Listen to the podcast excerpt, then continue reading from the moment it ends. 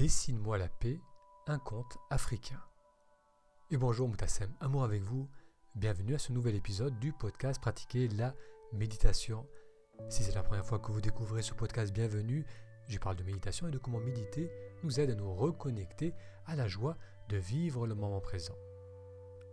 Si vous suivez ce podcast ou le blog Pratiquer la méditation depuis un certain temps, vous avez peut-être remarqué que ces dernières semaines, je publie moins souvent, je suis moins présent dans les vidéos. La réalité, c'est que j'ai eu et je continue à avoir un début d'année difficile au niveau personnel et je vous en parlerai lorsque je me sentirai prêt.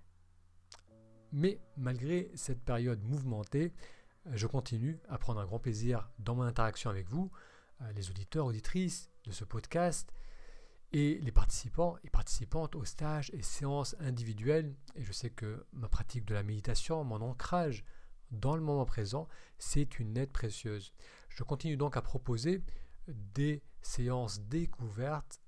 Pour en savoir plus, il vous suffit de vous inscrire sur euh, le blog en allant sur taméditation.com.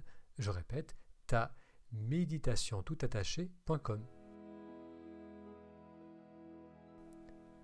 En attendant que je retrouve assez de disponibilité pour vous proposer de nouveaux épisodes, j'aimerais partager avec vous un conte africain sur la notion de paix.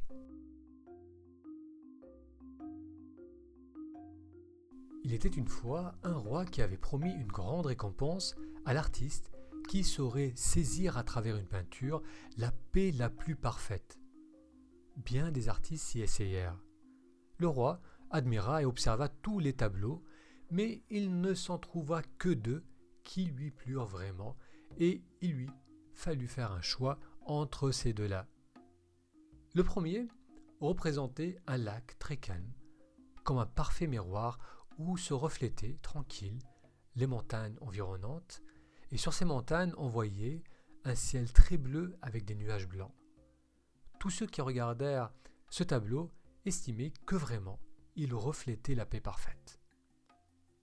Le deuxième tableau, lui aussi représentait des montagnes, mais on les voyait chaotiques et déchirées. Au-dessus d'elles, un ciel en colère donnait naissance à une violente averse avec tonnerre et éclairs. On apercevait en bas de la montagne un torrent d'eau jaillissante qui grondait. Rien de paisible dans tout cela. Mais quand le roi eut observé le tableau, il vit, derrière la cascade, un arbuste délicat qui poussait au cœur d'un rocher. Dans cet arbre, il y avait un nid. Là, dans le grondement de la violente chute d'eau, un petit oiseau était tranquillement installé au milieu de son nid. La paix parfaite. Le roi choisit le deuxième tableau et il expliqua à ses sujets la raison de son choix. La paix ne signifiait pas que l'on se trouve dans un endroit dénué de bruit, de problèmes, de dur travail ou de douleur. La paix signifie que malgré tout cela, nous restons calmes dans nos cœurs. Tel est, je pense, le vrai sens de la paix. Merci d'avoir suivi ce court épisode du podcast Pratiquer la méditation. Pour interagir avec moi, pour en découvrir les stages et les séances proposées, il vous suffit d'aller sur le lien ta-méditation.com.